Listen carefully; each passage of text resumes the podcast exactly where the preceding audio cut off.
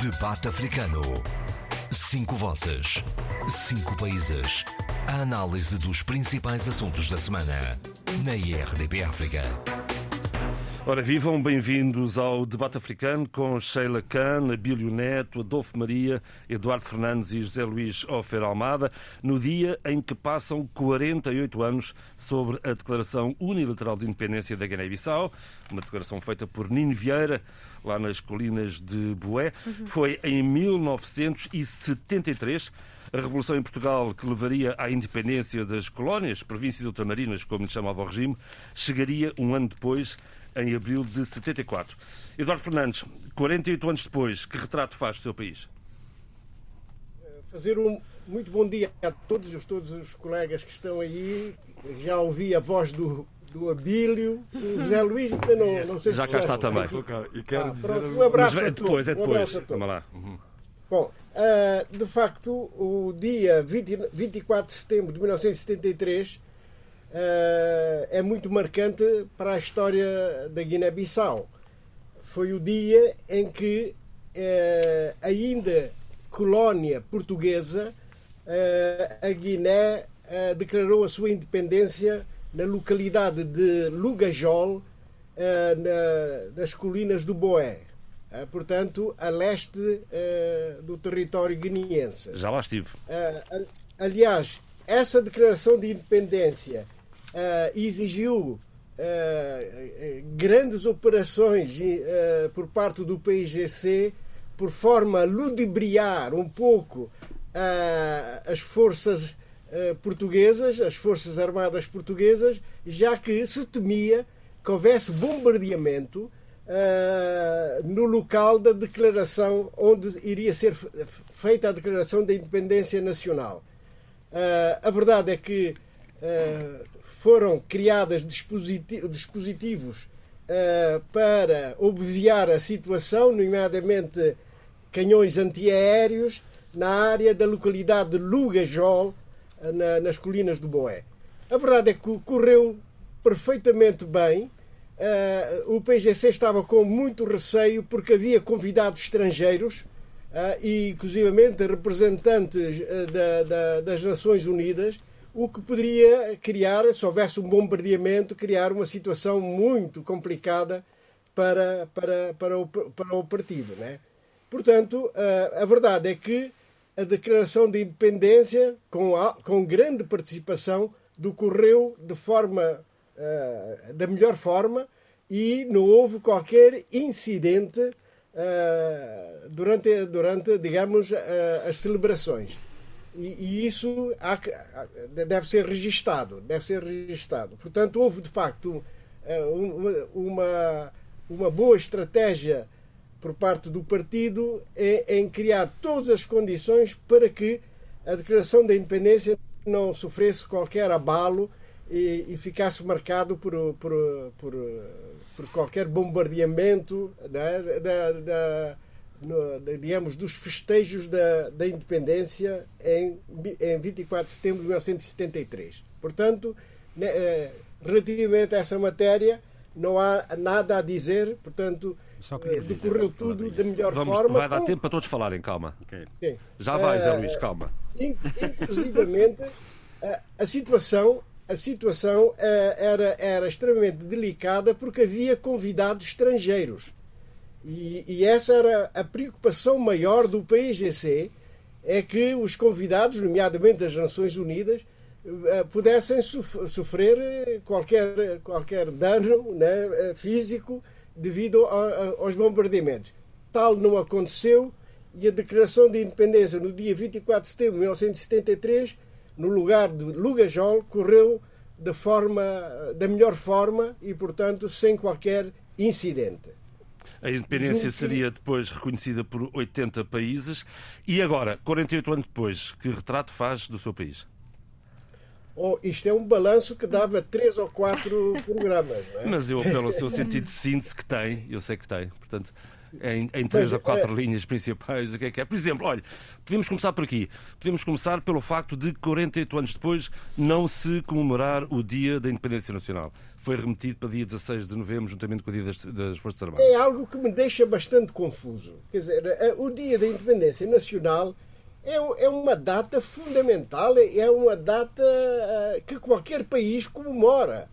Agora, adiar essa comemoração para o Dia das Forças Armadas, eu não sei, sinceramente, eh, não sei qual é a mensagem que se quer eh, dar.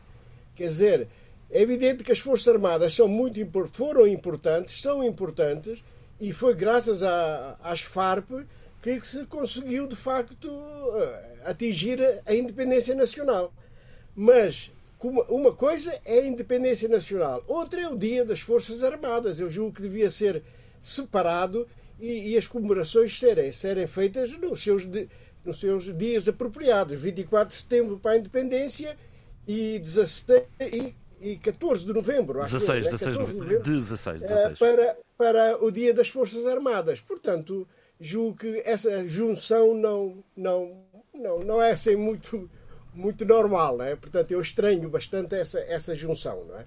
E é também um dia em que a, a, função pública, particularmente os, os, serviços de saúde, está paralisado uh, e com fortes críticas do governo a esta paralisação.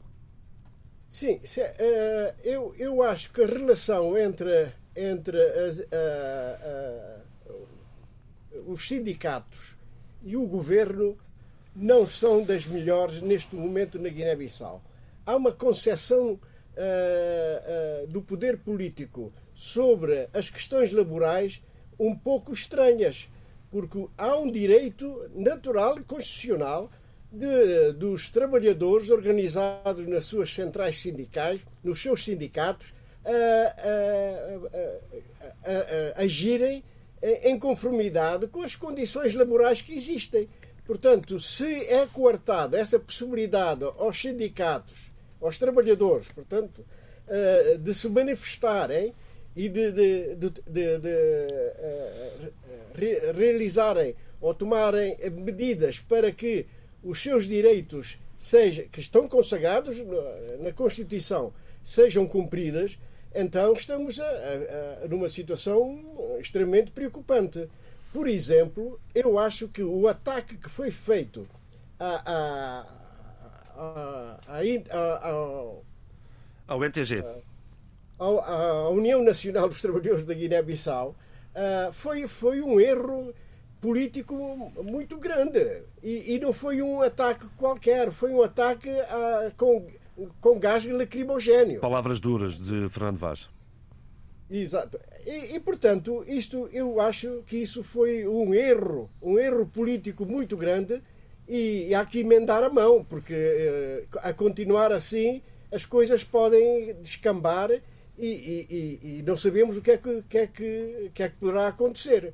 Mas, uh, portanto, usar, usar gás lacrimogéneo contra uh, os sindicatos, não é? nomeadamente a União Nacional dos Trabalhadores da Guiné-Bissau, uh, é um ato que não fica bem, não cai bem por parte das entidades eh, oficiais, nomeadamente eh, o governo e, e a própria Presidência da República. O que de resto levou à, solidariedade de sindicatos, de centrais sindicais eh, internacionais relativamente não, ao MTG. Não só, não só dos Palopes, mas de, de, de, de várias outras organizações laborais internacionais. Muito Portanto, bem. houve um movimento de solidariedade para com os trabalhadores da Guiné-Bissau muito importante que há que registar.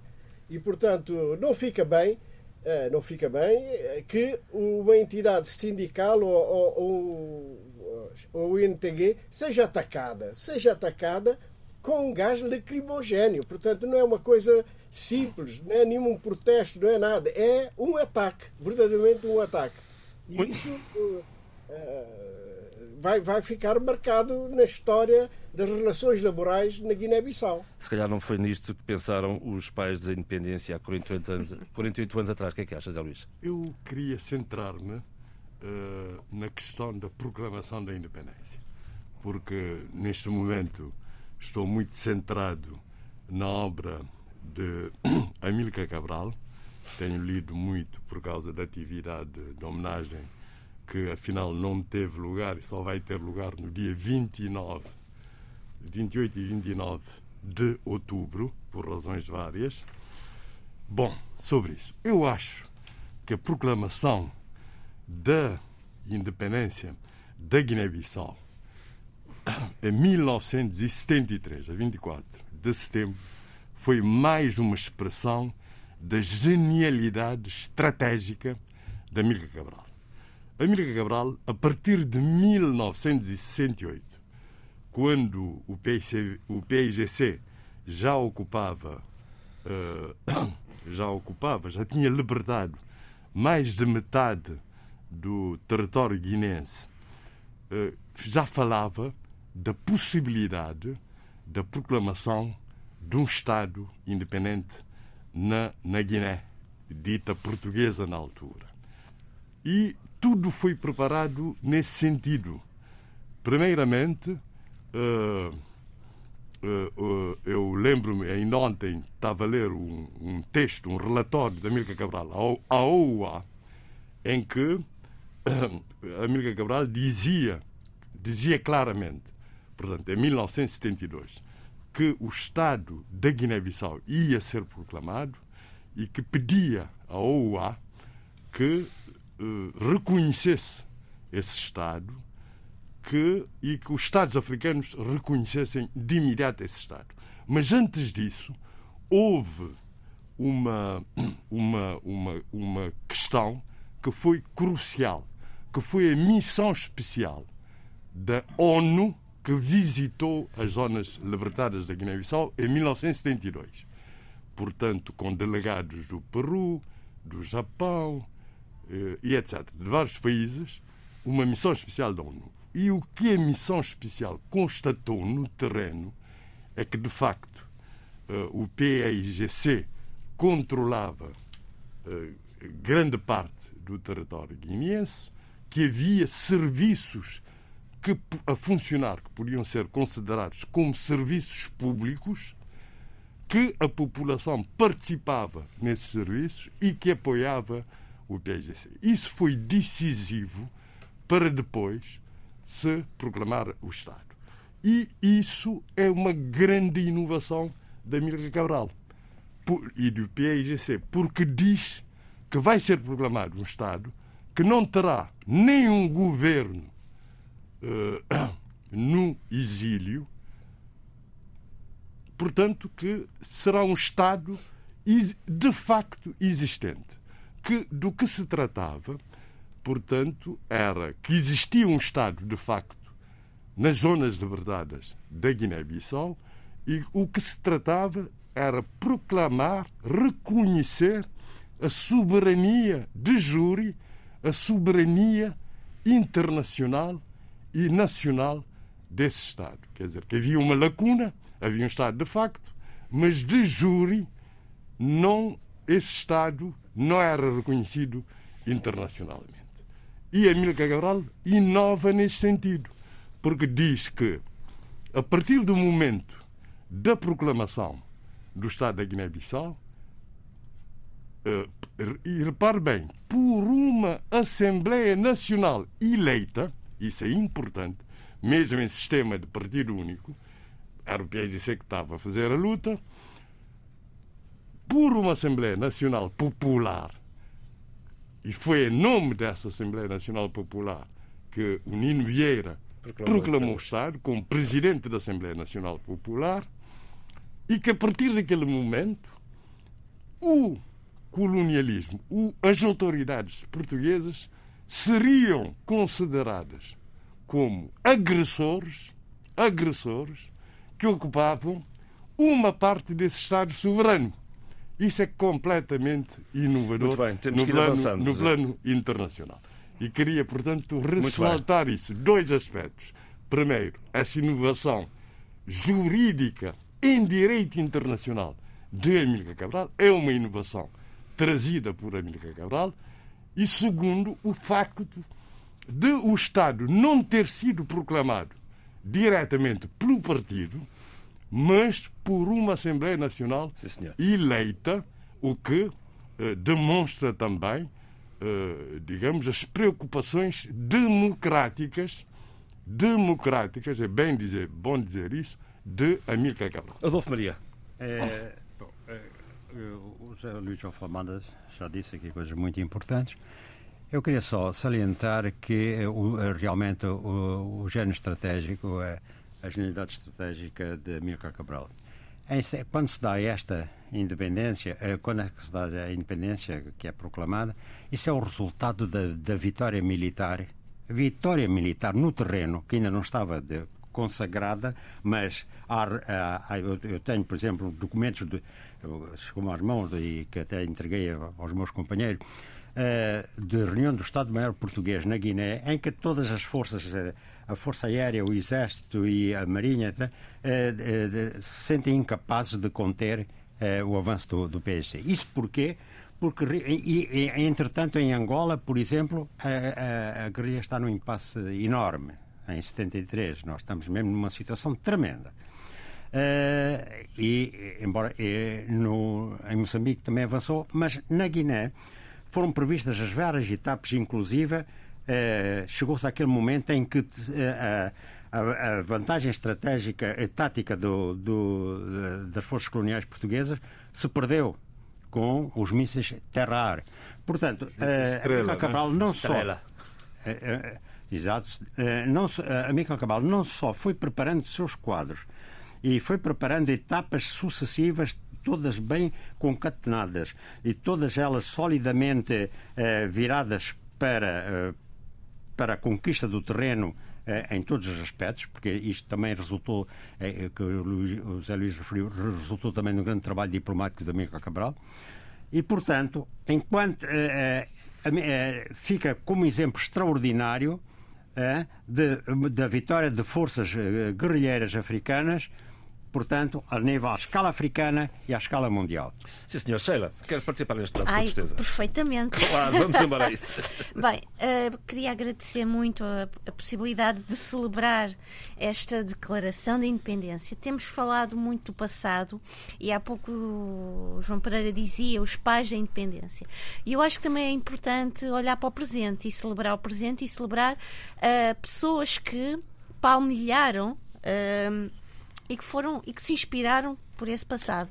Eu tenho que dizer que sou uma, de uma geração que, uh, em 73, eu tinha um ano apenas e que vou conhecendo a história da Guiné-Bissau e tendo consciência uh, dessa história e das suas várias revelações e das suas lutas e das suas conquistas e também das suas derrotas, logicamente, e é preciso falar disso, uh, a partir da arte. A arte deu uh, a possibilidade e foi uma ferramenta importantíssima para mim para perceber o que foi, o que é a Guiné-Bissau em todas as suas dimensões sociais, culturais, políticas e históricas. E era nesse sentido que eu queria dizer que eu gostava de celebrar Uh, uh, de certa maneira, os fazedores da memória. Uh, estou a falar de escritores, estou a falar de, de, de músicos, estou a falar de realizadores. Por exemplo, estou a falar de escritores como o Abdullah Silai, uh, Flora Gomes, que foi, é uma pessoa que, por quem eu tenho uma estima enorme, Odete Semedo, que tem um papel preponderante em toda esta, esta, esta concretização Uh, da cidadania, da democracia, da cultura que Amílcar Cabral tanto uh, celebrou e tanto frisou ao longo da sua vida, que era um pilar essencial para a conquista uh, desta uh, emancipação, não só política, mas também mental. E quero também dizer o seguinte. Uh, acho que era importante olhar para a geração nova, nova não no sentido de idade, mas nova no sentido de maturidade intelectual, de uma consciência constante de como a cidadania guineense é importante. E aqui eu não poderia era incontornável e impossível não falar do trabalho que Miguel Barros e tantos outros colegas nossos têm feito para fazer, dar a conhecer Guiné, a Guiné-Bissau e, e, trazer a Guiné-Bissau para fora dos seus territórios. E como esse pensamento, quer um pensamento cívico, mas também uh, científico, tem sido essencial a partir das vozes de Miguel de Barros e de outros nossos colegas. E por isso acho que olhar para este presente, olhar para estes fazedores da memória e também continuadores, continuadores da história é essencial quando estamos a celebrar hoje esta, este, esta, este, este, este aniversário da independência da Guiné-Bissau. Muito bem. E Abílio, quanto a nós? Dizer algo que eu tenho mesmo que dizer, para além, naturalmente, felicitar uh, a Guiné-Bissau uh, e os guineenses uh, por essa por essa data, uma data crucial, porque tem duas componentes fundamentais para se entender as autonomias africanas, autonomias naturalmente por cumprir, mas que se cumpriram ou se foram cumprindo a partir de factos e de momentos históricos, como esse momento que a Guiné-Bissau viveu, um momento pensado e muito bem pensado por uh, Amílcar uh, Cabral. Aqui duas coisas fundamentais, absolutamente fundamentais uh, nessa data.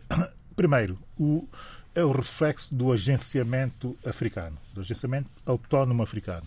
Ou seja, foram africanos a eh, desenhar uma estratégia para uma independência eh, unilateral, eh, cuja responsabilidade era assumida exatamente por esses africanos.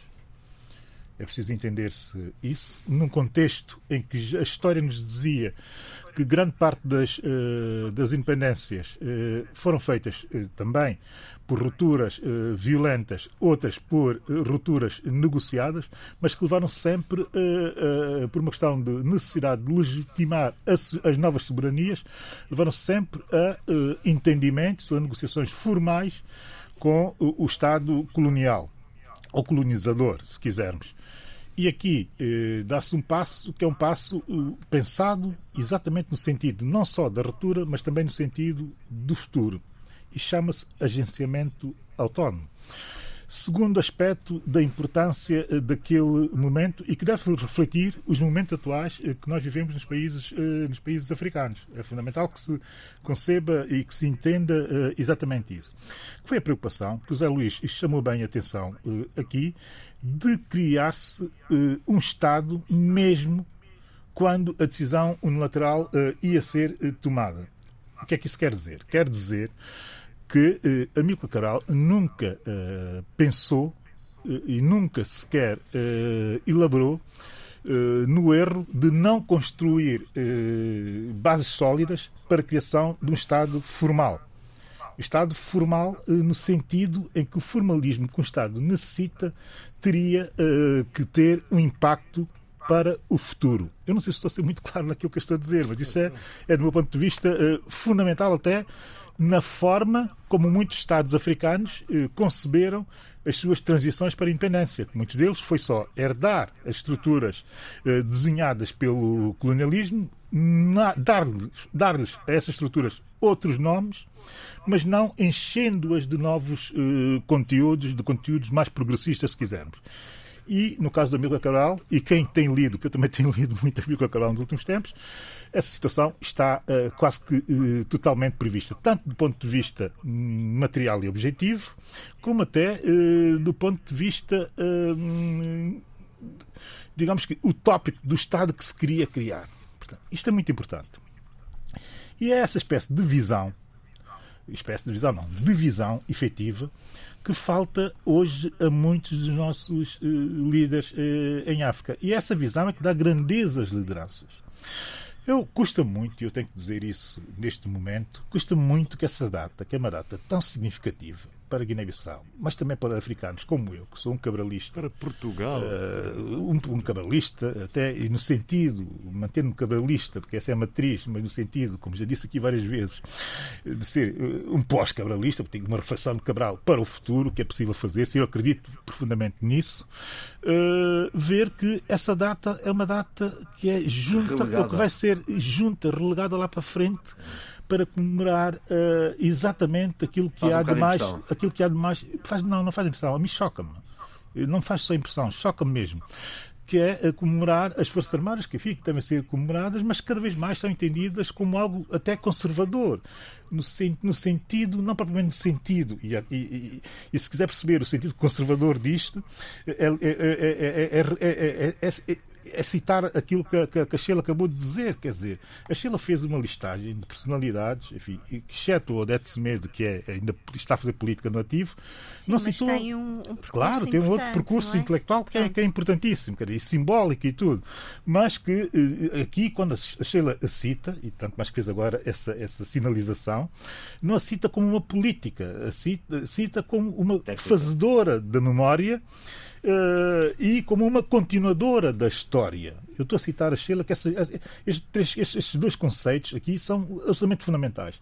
E parece que alguém ou alguns no atual Estado guinense não querem eh, ser eh, fazedores de memória e também não querem ser continuadores da história. Querem ser desfazedores da memória, diria eu, eh, destruindo ou desconstruindo a frase da Sheila, e outros ainda querem ser descontinuadores da história. E isso não pode ser admissível para um cabalista como eu. Mas já assistimos há muito tempo de muitos países, já nem, nem, nem vou particularizar, mas é, é isso mesmo, Abílio.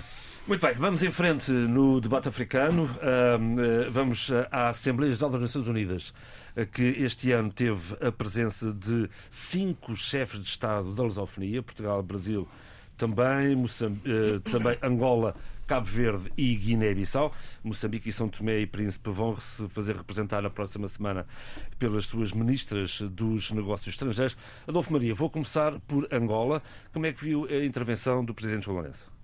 Uh, a intervenção do, do, do, Presidente foi muito circunscrita à África e, sobretudo, à, à violência em África e, ainda mais particular, aos golpes de Estado que ele condenou vivamente e, chamou a, te, a, atenção da comunidade internacional, que tem mesmo de intervir.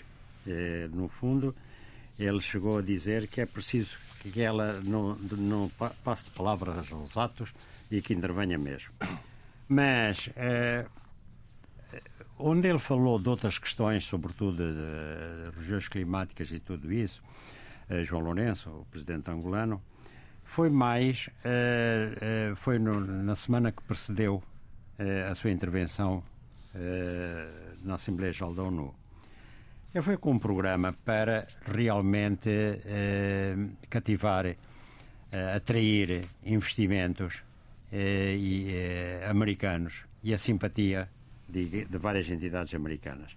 Por exemplo, o presidente angolano eh, esteve reunido com o Jake Sullivan, Conselheiro de Segurança Nacional dos Estados Unidos. Isto logo que chegou, não é? numa segunda-feira, dia 20. Depois, eh, ele eh, foi à Fundação Internacional para a Conservação do Ambiente e aí fez um discurso onde realmente foi mais lato do que na Assembleia Geral da ONU. Foi mais, quer dizer, o seu pensamento ficou mais expresso sobre uh, o, uh, Angola e o entendimento de Angola com, com o mundo. Uh, de, teve a reunião com o African Parks. depois encontrou-se com o senador democrata Chris, Collin, Chris Coons, que é presidente do Comitê de Ética e membro do Comitê de Relações Exteriores. esteve numa mesa redonda sobre investimentos em Angola organizada pela Câmara de Comércio Estados Unidos-Angola. Eh, pela, perdão, pela Câmara de Comércio dos Estados Unidos, né? Uh, visitou o Museu Nacional de História e Cultura Afro-Americana, onde saudou a família Tucker de Hampton, Virgínia, que é descendente dos primeiros escravos provenientes de Angola.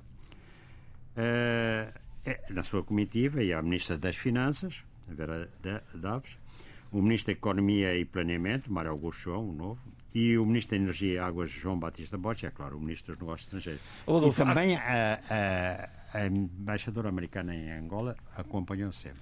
Há aqui uma questão, uh, gostaria que refletíssemos sobre isso, é que tanto, uh, tanto uh, João Lourenço como Jorge Carlos Fonseca, como também o Márcio Quembaló falaram na necessidade de, da reforma das Nações Unidas.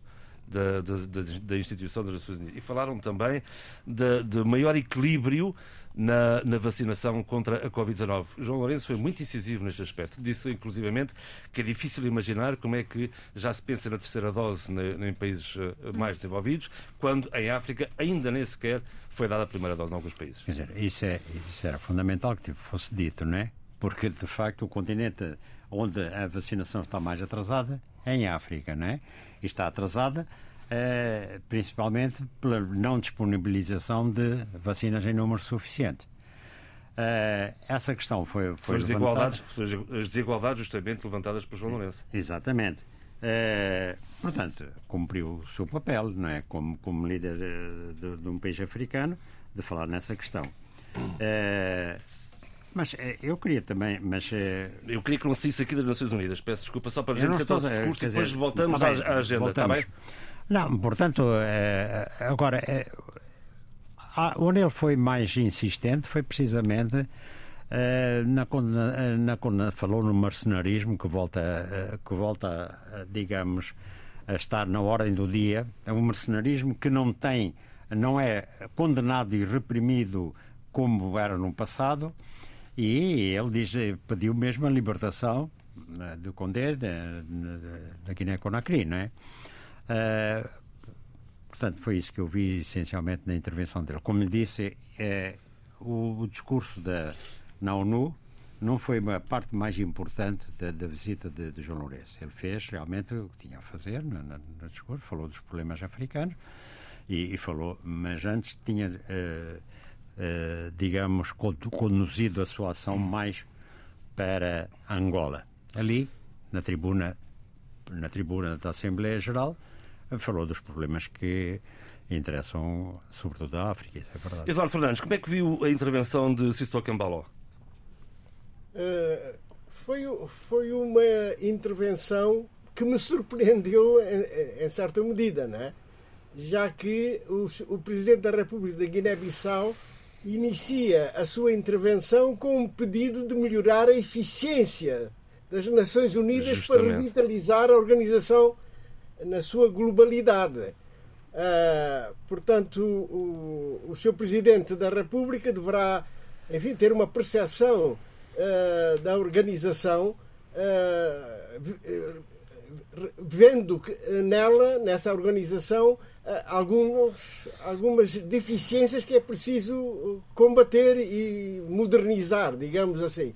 Eu, sinceramente, fiquei admirado com essa, com essa intervenção já que eh, na maioria da, enfim, da, da, das várias intervenções que eu tive a oportunidade de ouvir, eh, houve um ou outro que falou falaram na, na, na, necessidade de uma, de uma melhoria, numa reforma da, da própria organização, eh, mas nada de, de, de, de algo concreto eh, sobre o funcionamento das, das, Nações Unidas. Eu queria só dizer uma coisa. O de concreto, por exemplo, Marcelo Rebelo de Sousa foi, foi bastante concreto quando ele pede maior representante uh, uh, que o Brasil faça parte do uh, Conselho de Segurança e que Jorge Castro Fonseca obrigatoriamente também, e já lá vamos. haja um país africano. Portanto, quer dizer... Jorge Castro Fonseca também abordou a questão da reforma do Conselho de Segurança e já lá vamos. e já lá vamos. Uhum. Eduardo, faz a favor de, de concluir. Não, portanto, a questão da representatividade é muito importante e isso já, já vem de longa data. Da longa data. Portanto, são as grandes potências que têm assento na, no Conselho de Segurança, por exemplo, não é? E é um dos órgãos importantíssimos uh, uh, da, da, das Nações Unidas, uh, de tal forma que tem o poder é, de destacar forças, os capacetes azuis para, para, para, teatros, do, para teatros de guerra, não é? E isso é extremamente importante, particularmente para o continente africano. O Conselho de Segurança. Uma... Diga, diga, desculpe.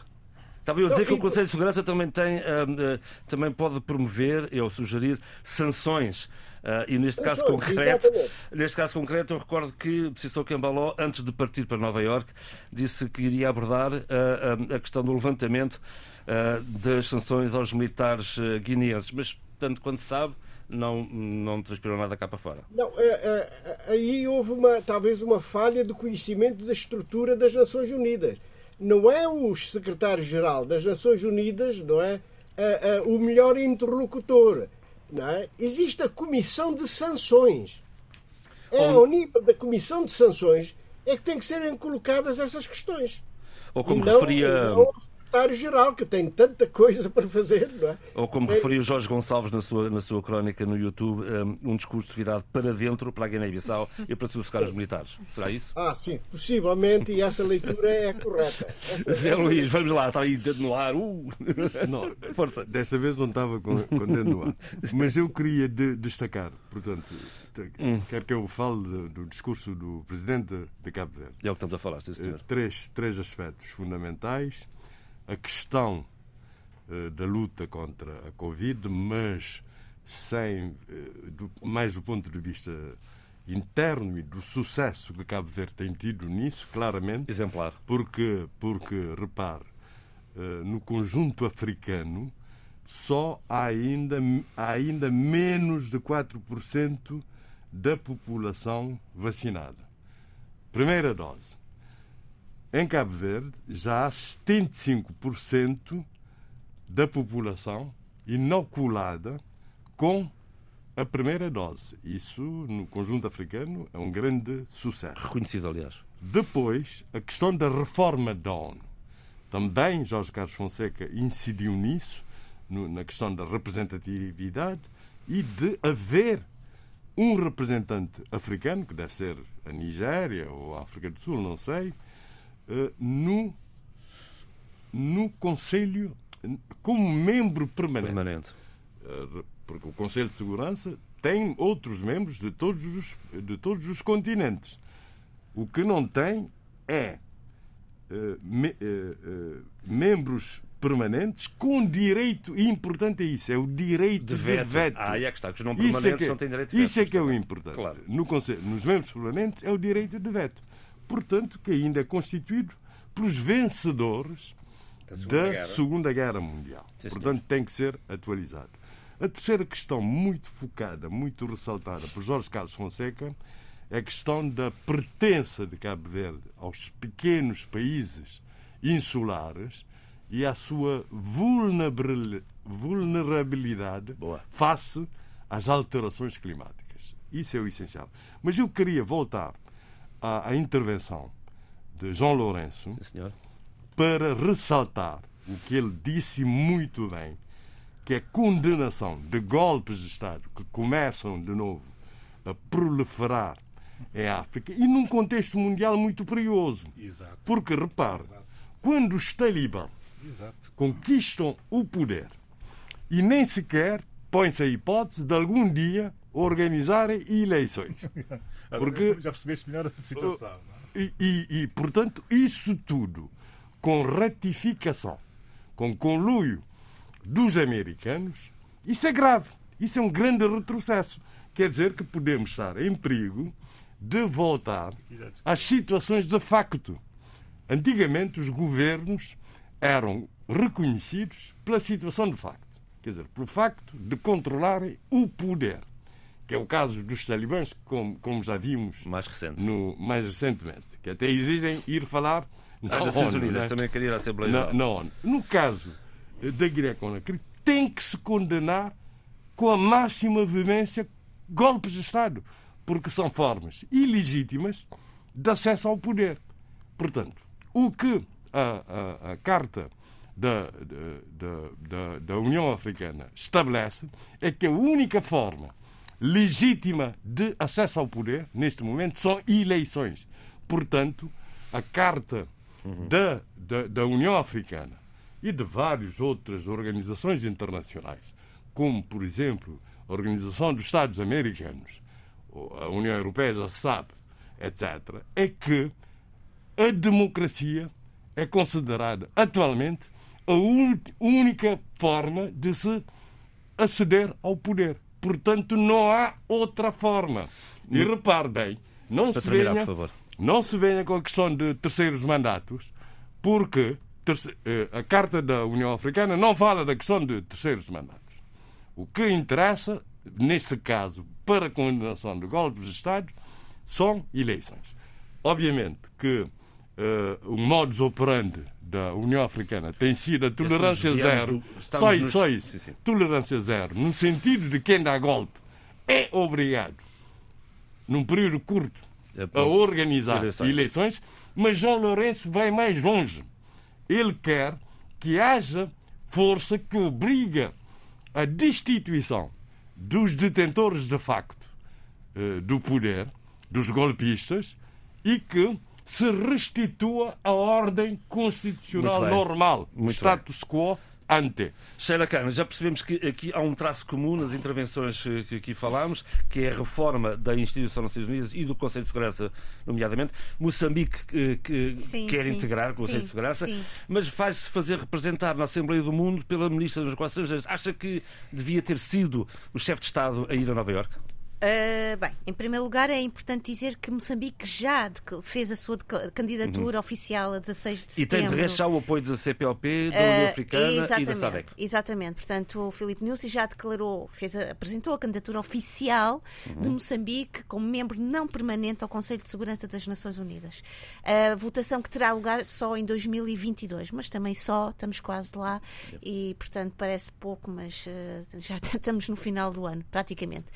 Uh, claro que isto será importante para Moçambique ao nível do tabuleiro uh, internacional, chamando a atenção das várias dificuldades que Moçambique tem enfrentado ao nível do terrorismo e que estamos a, a- enfrentá-lo, nomeadamente na província de Cabo Delgado, um, e chamar a atenção e trazer simpatia internacional para este tipo de situações, nomeadamente também mostrando que o terrorismo, e aqui eu vou usar uma expressão que não é minha, não é apenas de um país, é, uma, é um fenómeno tentacular, isto é, um fenómeno que, que tem eh, realmente uma capacidade de, de, trans, de se de se manifestar não só apenas num espaço, mas também em vários outros espaços e, portanto, também aqui vemos, eh, eh, vimos a partir de- de- do conflito em Cabo Delgado a, a- a cumplicidade e o apoio de outros países que têm e travado uma luta contra esta situação.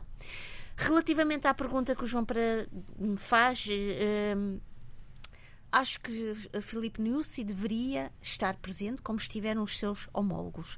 Contudo, ah, não tenho comigo ah, nenhum tipo de, de, de- de reflexão ah, mais direta relativamente a isto.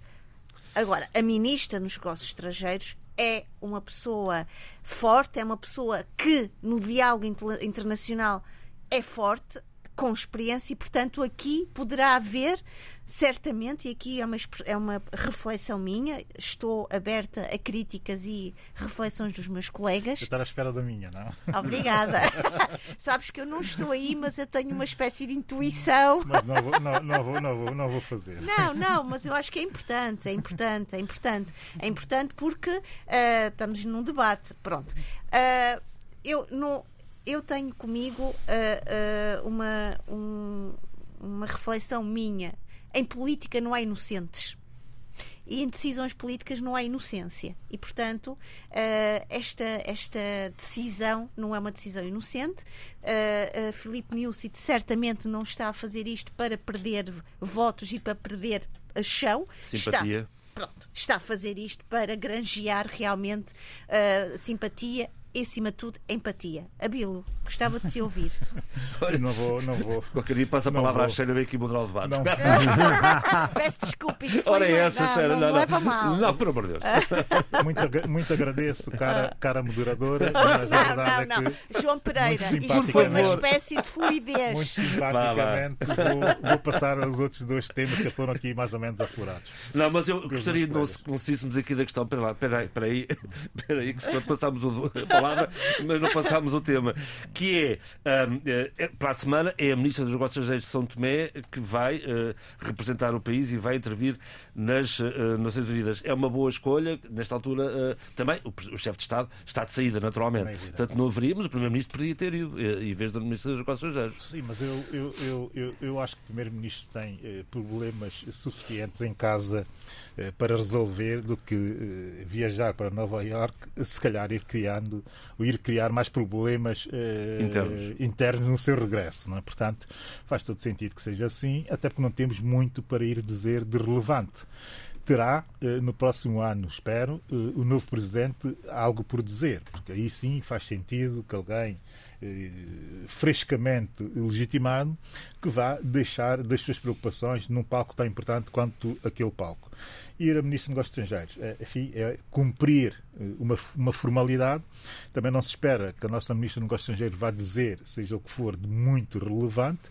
Vai fazer o papel uh, da dignificação do Estado, o que já é muito e já é bastante, e, e é isso que se espera. Relativamente aos discursos, eu vi alguns, eu, sobretudo muito atento aos discursos uh, africanos, e, e, é uma coisa que de facto uh, está a, a marcar plenamente, quase com um acordo continental, relativamente às matérias que são matérias de preocupação interna.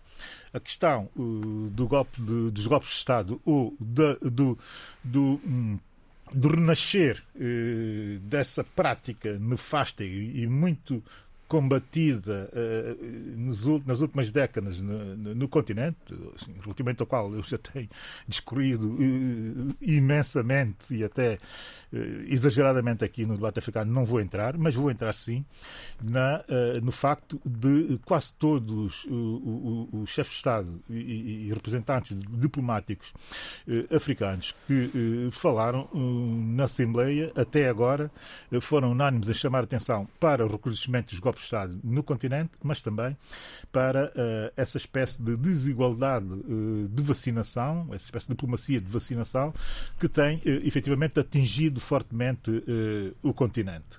Como princípio, tanto um como o outro faz todo o sentido, mas no caso dos golpes, dos golpes de Estado, da Luís, enfim, trouxe para aqui essa, essa ideia que eu já tinha deixado na semana passada e há duas semanas, de se olhar muito bem, mas mesmo muito bem para a situação no Afeganistão, porque já é reflexo do novo mundo que vem aí, que é um novo mundo muito perigoso, para, o qual eu tenho já que começar a chamar a atenção de alguns detalhes, que são detalhes que podem vir eh, a ser, eh, a ter dinâmicas muito perversas eh, no continente, eh, sobretudo no continente africano, que é o que me preocupa, que nos preocupa mais aqui neste debate.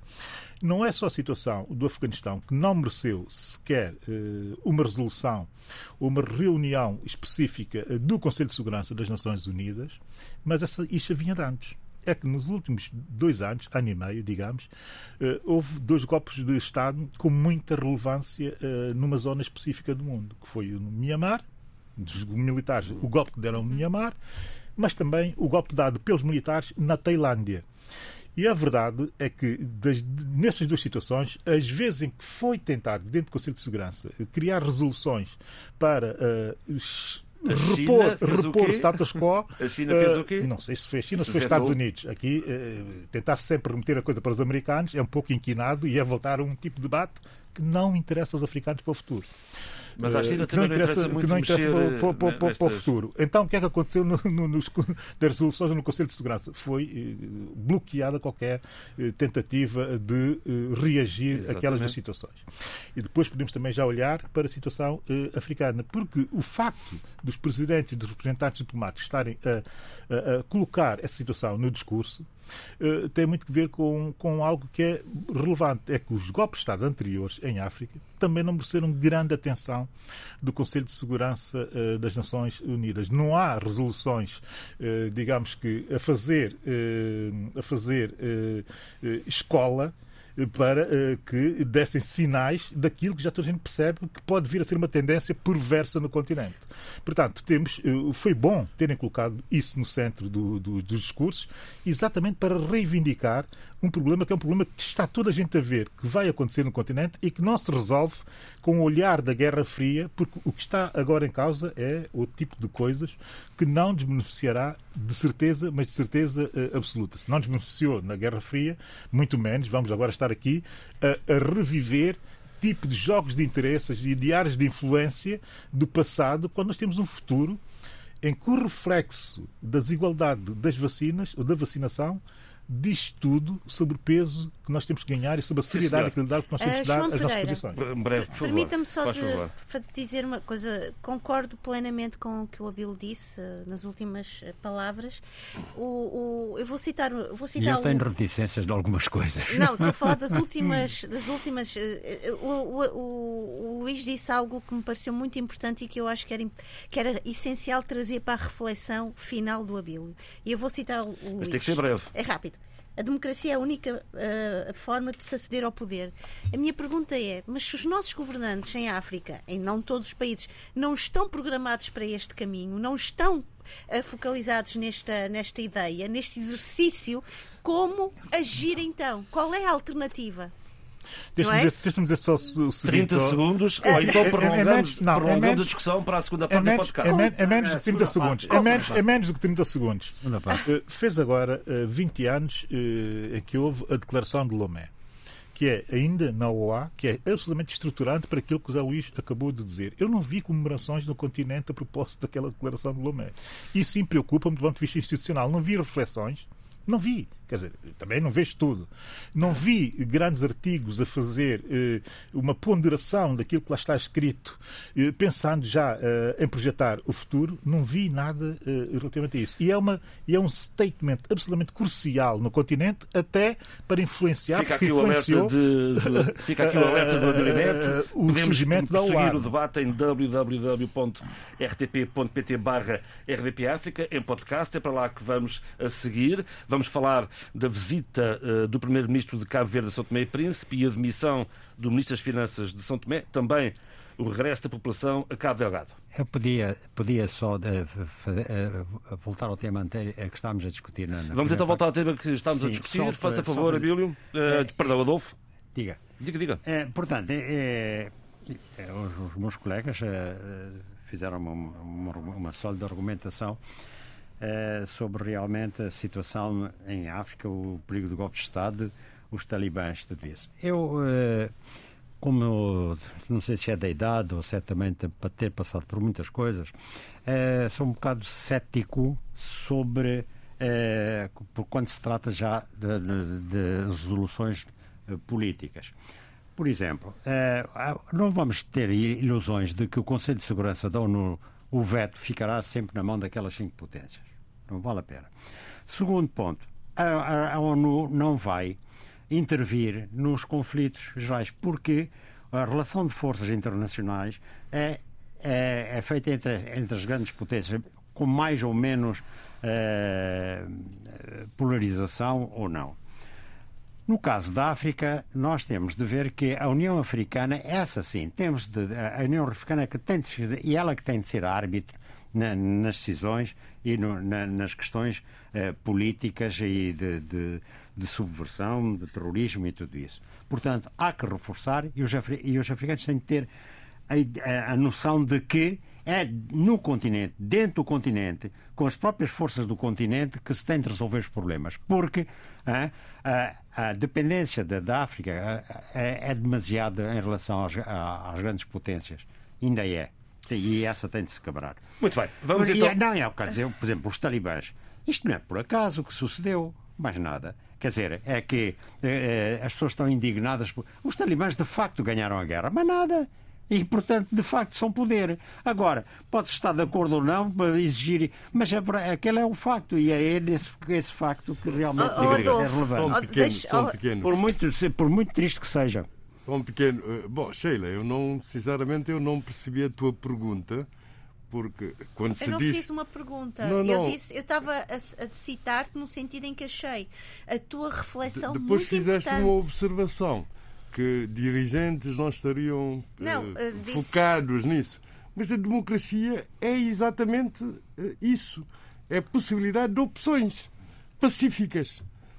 Pacíficas. É isso. A É, democracia é a é, é a possibilidade. exclusão, é a a- a exclusão demo- da violência a- por a- opções A pacíficas. democracia é a possibilidade de de, sabemos gerir diferenças. Exatamente. É isso, não, não é pacífica, porque nós vemos em muitos países democráticos uh, em que a democracia não é pacífica. Não vamos agora também sermos Bom, uh, ligeiros na nossa reflexão. Eu, tô, eu, eu, eu estava. A achei, contrapor a democracia à violência, a golpes de Estado. Não, tem que ser um de cada vez. Eu estava, eu, ach, eu achei a tua reflexão e as tuas palavras importantíssimas e estava, depois de ouvir o Abílio, uh, abri, quis abrir esta interrogação para nós desafio que é é verdade que é importante essa democracia, é verdade que é importante esse exercício e a consolidação, mas como fazê-lo se nós não temos esse chão preparado. É, foi nesse sentido.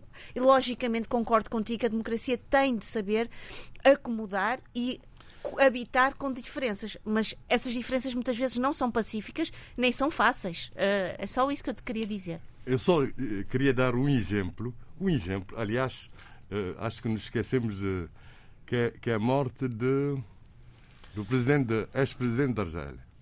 Uh, Bouteflika. Bouteflika. Uhum. Veja-se o caso uh, da Argélia. Estamos a desviar completamente não, não, não, não, não, não. Estamos se... a falar do mesmo tema. Não, há, há, um, é há, pass... há, há, um presidente. A questão das Nações Unidas já tinha sido ultrapassada. Exatamente. Voltámos ao debate, já estamos há um presidente. Vamos com calma, senão não, há um presidente que em 2013 teve um AVC e ficou incapacitado. Sim. E, portanto, deixa de exercer efetivamente o poder. E, e, o irmão é que passa, o irmão é que passa a exercer o poder por interposta pessoa que é ele, o incapacitado. Renova o, o mandato quarto e agora, completamente incapacitado, quer renovar de novo o mandato. Há uma insurreição, manifestações populares, desobediência civil total e há um golpe de Estado. Há o, o exército que obriga a demitir-se. Esse golpe de Estado é virtuoso, neste caso. Isso é só para estabelecer diferenças. Bem, então quando a, a democracia no... não funciona de todo, quando a democracia não funciona de todo, torna-se uh, torna-se uma farsa, obviamente que há golpes de Estado virtuosos, como no caso do Jerry Rawlings, fez, fez em tempos no passados, uh... ou o caso, ou o caso, ou o caso do Burkina Faso por exemplo. Sim, Sheila, diga lá. Não, eu, eu, não vamos aqui estar a ter, não estamos a jogar um jogo de ping-pong entre mim e o Luís, pelo contrário. Eh, não acho que a democracia seja, uh, como é que tu disseste, agora esqueci-me da, da expressão que tu usaste. Uh, acho que a democracia muitas vezes demonstra-se inca, uh, incapaz e frágil. Pronto, é nesse sentido. É um sistema frágil. é mais nesse sentido. Estamos conversados relativamente às Nações Unidas podemos avançar nos, nos, temas da semana de cada um destes países.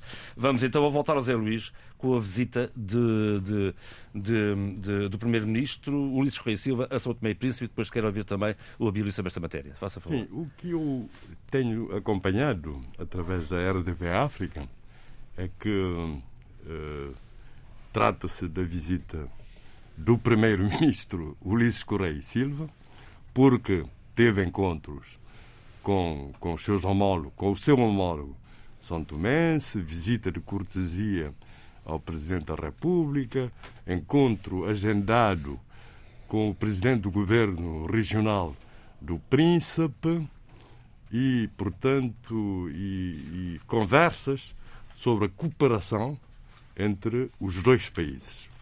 Neste sentido, trata-se da visita do, do, do primeiro-ministro de, de, Cabo Verde a São Tomé e Príncipe. O que depois justifica uh, uh, os termos em que enviei o e-mail em que falava dos, dos meus temas, visita do primeiro-ministro ou visita do presidente do MPD. É, é isso, é, é, é um poste do deputado do MPD.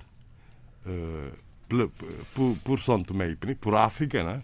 e, incluindo São Tomé e Príncipe, Orlando Dias, que ele diz que uh, Ulisses Correia e Silva vai visitar São Tomé e Príncipe para agradecer às comunidades cabo-verdianas o voto no, a vitória nas legislativas. Portanto, aí ele fala como presidente do MPD. E isso mereceu um comentário do Mário Matos, que é ligado ao PSV, a dizer que esse posse diz tudo. Bom, portanto, eu só quis levantar essa questão, no sentido porque estamos em plena campanha eleitoral em que o MPD apoia um candidato presidencial, que é o Carlos Veiga.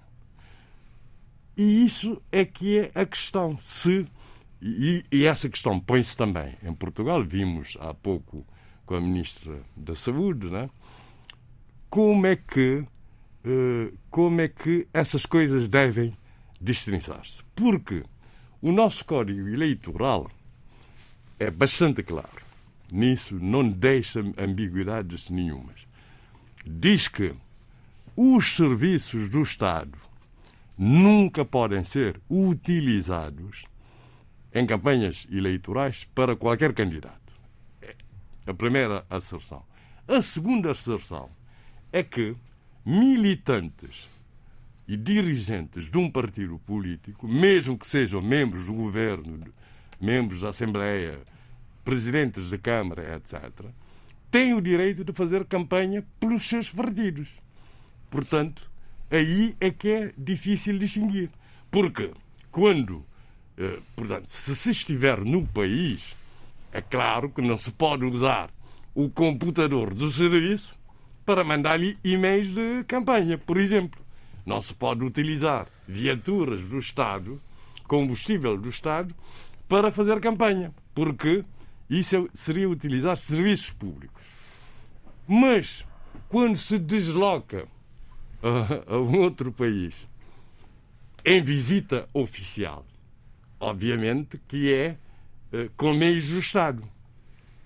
Mas então, e lá não se pode falar de, do, do partido que se é presidente? Está a ver? Bom, a verdade é que o Primeiro-Ministro de Luís Correia Silva defendeu maior pragmatismo na cooperação entre os dois países. Uh, uh, Abílio, é possível maior pragmatismo na cooperação entre São Tomé e Cabo Verde? Sim, é possível muito mais uh, pragmatismo e é possível, sobretudo, muito mais realizações.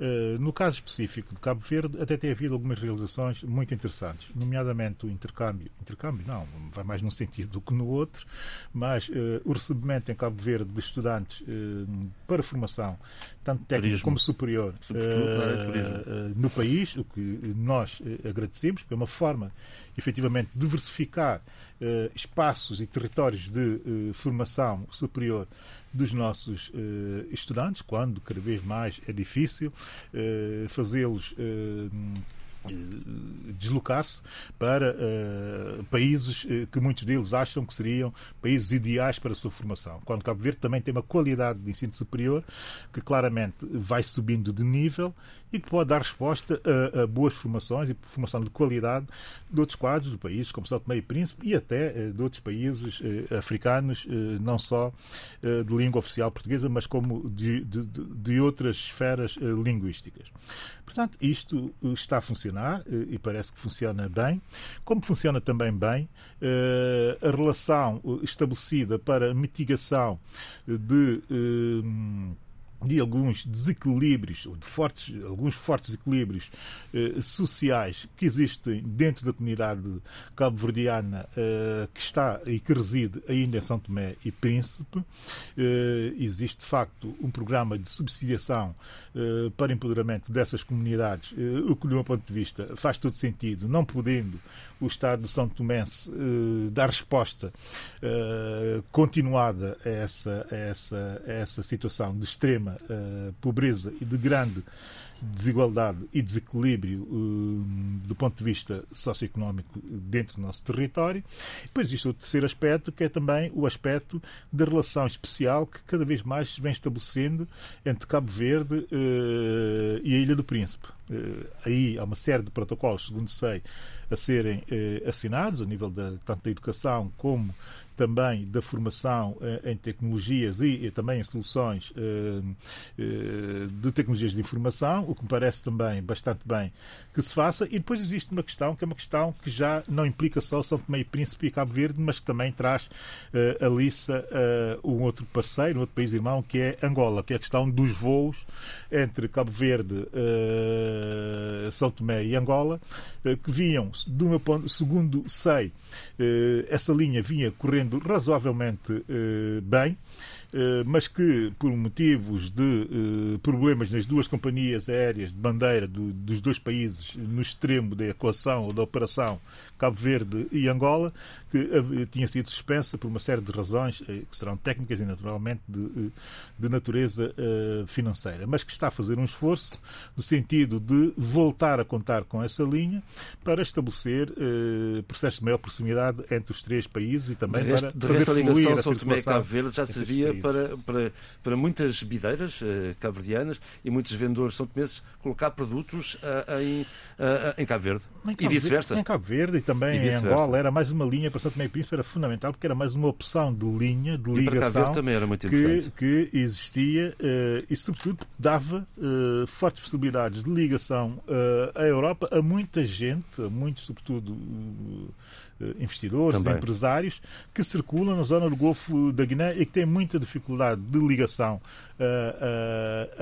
à Europa porque não existem muitas varia, variações de ligação dentro dos aeroportos continentais, ao contrário daquilo que se possa pensar e imaginar. Quem viaja dentro da África compreende muito bem e muito melhor ainda aquilo que eu estou a dizer. Portanto, essa linha é uma linha eh, estratégica e que faz todo o sentido. Agora, também convém conceber uh, ir um pouco mais longe, ser mais ambiciosos na questão das ligações por via marítima entre também entre estes três uh, países. Até porque uh, só incluindo Angola, se consegue dar dimensão de massa e de força de para que isso possa, de robustez, para que isso possa de facto ser Muito viável bem. e ser, e ser factível.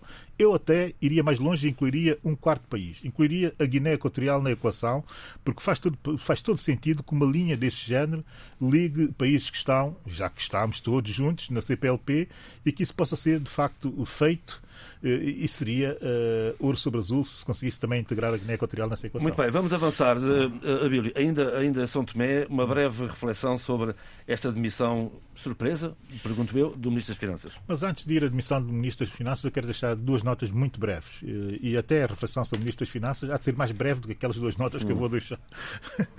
Com todo o respeito pelo Ministro das Finanças, eh, enfim, todo o respeito possível. A ver se a gente consegue cumprir primeiro, toda a agenda primeiro, primeiro deixar uh, condolências pelo falecimento de Rivete Fernandes. O Rivete Fernandes foi uh, um dos fundadores uh, de, uma, de, um grande conjunto de São Tomé, que é uh, Sangazusa. Rivete é uma espécie de ídolo também da juventude, como era o Aider Índia, que muita gente julga que terá sido o fundador de Sangazusa, mas não, mas foi o Rivete um dos fundadores. Aider Índia junta-se depois ao, grupo. Sangazusa é um grupo que é um grupo um pouco estranho, porque é um grupo genuinamente, que faz música genuinamente São Tomé, uma adaptação estranha uh, de Socopé e do Úsua, mas sobretudo uns rumbistas, ou rumbeiros, se quisermos, uh, de grande categoria e, e, e, tem outra coisa que foi absorver muito dos grandes compositores uh, tradicionais são tomenses. Zé Bruete, Manjalégua, uma série de grandes compositores que entregaram grandes canções pelos, e icónicas canções que fazem parte do imaginário coletivo de todos os são tomenses. Tem pena que essa parte clássica, esse período clássico tradicional de Sangazusa, que não seja melhor conhecido e, e, e, e, que em momentos desses nós temos que fazer uma reflexão sobre uh, esse património cultural riquíssimo que temos. Uh, o passamento eh, de Rivete uh, marca, marca muito negativamente mais uma ausência da nossa história cultural. Depois, muito rapidamente também, deixar uma palavra de incentivo a um conjunto de jovens que têm, enfim, uma, uma empresa que é a Bike Solutions de São Tomé e Príncipe, que eh, a propósito do Dia Mundial sem carro, no dia 26 de novembro, portanto, nesse domingo, eh, domingo, onde nós vamos estar na segunda Também. emissão, eh, propõe um passeio ciclístico pela cidade, pelas ruas da cidade de São Tomé, promovendo assim a mobilidade lenta que eu tanto tenho vindo a reclamar como um, fator de promoção turística, dois, fator também de intervenção ao nível uh, dos equilíbrios de CO2, de emissão de CO2 que o país está obrigado a fazer, terceiro, uh, fator de promoção pela cidadania uh, de práticas que são práticas que podem levar a melhorar a abordagem do próprio Estado São Tomense na captação de recursos com base numa ideia nacional, aqui está a questão do agenciamento, sobre a mobilidade lenta e sobre a sustentabilidade. Não sei, não sei muito bem onde é que vou fazer ciclovias em São Tomé, mas não, é, é perfeitamente possível, até porque existe uma não, tradição. Não há espaço, mas há, há, há, há uma coisa que muita gente não sabe, mas há uma tradição As profundíssima. Uma, pois, mas é preciso adaptá-las, não é? Não se faz, por exemplo. Aquilo já mal cabem dois carros mas Pois, mas é, mas é preciso adaptá-las. Não, não quero ir para aí, não quero é preciso adaptá-las, até porque a nossa tradição de ciclo de, de Sim, utilização das é um êxito, por exemplo. Não, a, a nossa tradição anterior a essa, muito anterior a essa, que essa é uma adaptação recente e negativa, do meu ponto de vista, de práticas que são práticas mais continentais do que propriamente eh, práticas eh, arquipelágicas, se nós quisermos entender a coisa assim. Não tínhamos que ter importado essa, essas práticas. O que é tradicional em São Tomé e Príncipe é mesmo andar-se de bicicleta. O meu avô andava, eu os avós, andava. Eu também os avós de quase, quando... quase todos os são andavam de bicicleta e era uma forma de promover uma boa prática passada Só que se um perdeu. eu não podia passar, que era em frente à casa do, do, do Presidente da República, que era meu vizinho, eu ia para a minha casa, mas ali tinha que desviar oh, para o outro lado oh, da rua oh, por uma questão de segurança, imagina oh, oh, repare aqui nesse, nesse caso da, da Bike Solutions, eh, São Tomé e Príncipe, desses hum. miúdos que estão a promover esse, essa, essa, essa, esse passeio, digamos, uh, quando nós falamos, e falamos muitas vezes, e a Sheila entenderá muito melhor ainda aquilo que eu quero dizer, falamos muitas vezes que muitas, de, muita, muita da captação eh, dos projetos deve ser sempre na base de um olhar uh, de bottom-up, ou seja, de cima para baixo, aqui está a cidadania a fazer, eh, a dar eh, o exemplo de como se pode olhar para, essa, uma, para um eventozinho de um domingo de manhã, feito uma pequeníssima empresa, eh, podia ser olhada pelo Estado, por quem decide muito acima, e tentar promover essa prática. Eu não vi, por exemplo, nos promotores associados ou dos apoios associados a esse, a esse, a esse, a esse, a esse passeio, não vi entidades oficiais relevantes a, a juntarem a, a, a uma iniciativa deste ano, como é altamente relevante e que até pode ter relevância financeira se quiser pensar bem no futuro a esse propósito. Agora, relativamente ao Ministro das Finanças, eu devo dizer o seguinte: o país não perde nada com a sua demissão, ou seja, São Tomé e Príncipe não perde nada quando o Ministro das Finanças, como este, eh, se demite. Eh, agora, a questão é saber se eh, o MSTP ganha alguma coisa com a sua demissão. Mas essa, essa reflexão é uma reflexão que tem que ser feita dentro do MSTP, porque a reflexão feita no país uma reflexão de, se calhar, de grande alívio pela demissão do ministro. Aliás, eu, muita gente tem escrito nas redes sociais, eu tenho lido mais ou menos nas redes sociais, eh, que uh, ele já vai um bocadinho tarde. Quer dizer, eu diria até que ele nem lá devia ter estado. Mas pronto, ele esteve. Agora é preciso saber se de facto essa demissão está pedida ou não. Segundo, saber quando é que ela foi pedida, porque isso tem muita relevância. Se foi anterior uh, às eleições presidenciais e ao saber-se os resultados das, relações, uh, das uh, eleições presidenciais, ou se foi já posteriormente, porque toda a gente já percebeu. Ela foi que, conhecida esta semana. Pois, mas é que todas, já, já, mas também já me disseram que, essa, que, essa, que esse pedido de demissão já estaria, já, já estaria na uhum. gaveta do primeiro-ministro há algum tempo. Quanto tempo? Não sei. não sei se um dia vale menos, vale. ou dois dias menos, ou três dias menos do que aqueles que nós uh, soubemos. Agora, o, o, que é preciso dizer é, é, é, é o seguinte: é que é uma admissão que tem um, peso simbólico dentro do MLSTP muito forte, porque eh, dá a entender que nesta altura já se pode estar a, pensar uh, na, sucessão, na sucessão do próprio Jorge Bom Jesus dentro, uh, dentro do, partido. Do, do, partido.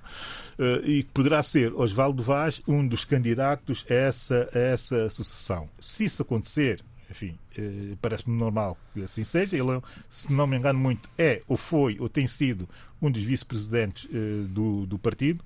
Logo, faz todo sentido que ele se candidate. Agora, não era nada bom para o, para o MLSTP que ele ganhasse umas eleições eh, dentro do MLSTP. Quer dizer, porque o MLSTP tem que ser muito mais do que isto. E mais do que ser mais do que isto, o MLSTP tem responsabilidades de começar a pensar em eh, fazer transição eh, programática e transição também eh, de forma de estar, ou seja, tem que rever todos os seus princípios e valores, porque é um partido que sai muito, mas muito fragilizado e cada vez mais fragilizado. Vamos avançar. Essa sua última passagem pelo poder. Sim, senhor. Sheila Khan, esta semana tem-se notado um regresso à normalidade, se assim se poderá dizer, em Cabo Delgado. Ainda ontem foi anunciada, ou hoje mesmo foi anunciada a reposição de energia elétrica em, em Macomia. Um, como é que a Sheila vê este regresso à, à, à, à zona do turismo?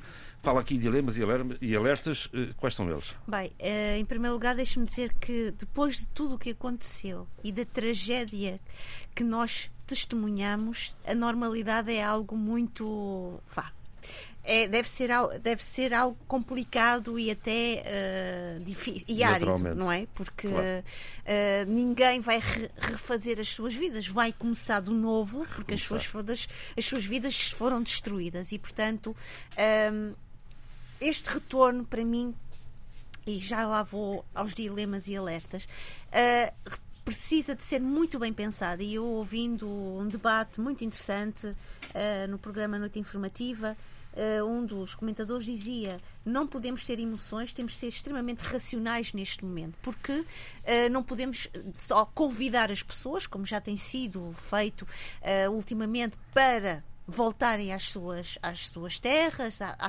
porque não há um retorno. Há, é verdade, e, e não vamos uh, ter, pôr paninhos quentes, porque é impossível.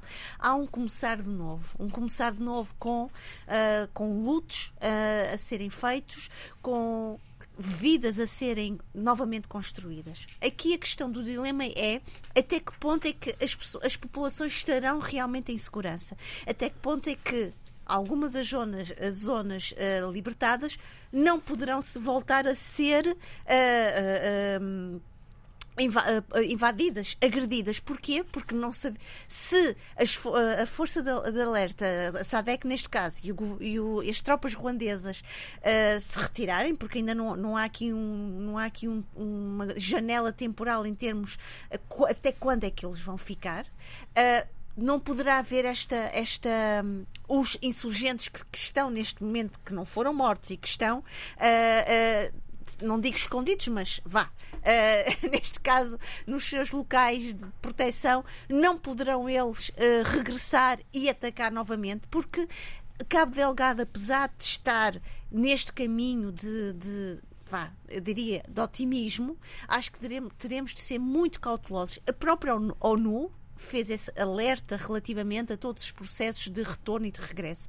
chamando a atenção, sim, que é necessário trazer infraestruturas muito sólidas, muito concretas para cada espaço uh, uh, uh, agredido, destruído, para que as próprias populações possam sentir não só uma segurança pública, porque isso é importante, mas também que, uh, ter horizontes em termos não, não só de presente, mas de futuro. E o futuro aqui não é um futuro a longo prazo, é a curto prazo.